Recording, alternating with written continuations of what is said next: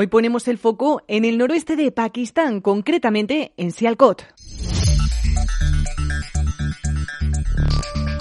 Esta región pakistaní produce alrededor del 70% de los balones de fútbol de todo el mundo. La ciudad está preparada para albergar a la industria del fútbol en apenas una fábrica. En este espacio se producen cerca de dos tercios de todos esos balones, como el del Mundial de la FIFA de este 2022.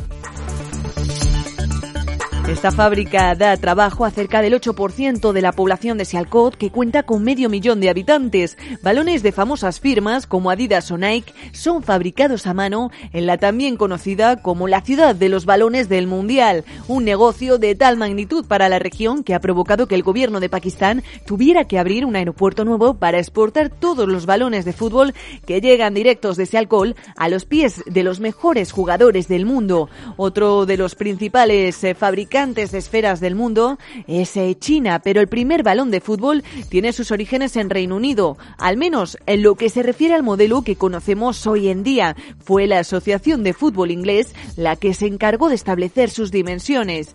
Y por otro lado, se calcula que lo que reciben por balón estos eh, trabajadores de Pakistán son 160 rupias, es decir, menos de un dólar por pelota, por lo que los eh, bordadores podrían ganar alrededor de 9.600 rupias mensuales muy por debajo de lo que sería un salario digno en Sialcot, que ronda las 20.000 rupias al mes, unas cifras que contrastan y mucho con el dinero que generan estos eventos deportivos.